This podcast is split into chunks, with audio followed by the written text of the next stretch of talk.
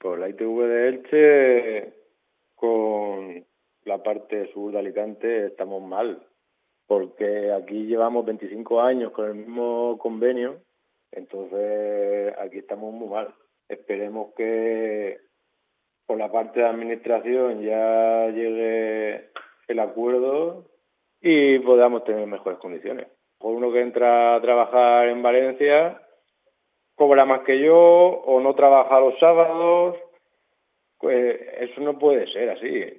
Esto tendríamos que tener todas las mismas condiciones, el mismo horario, todo, la misma forma de trabajar, todo igual.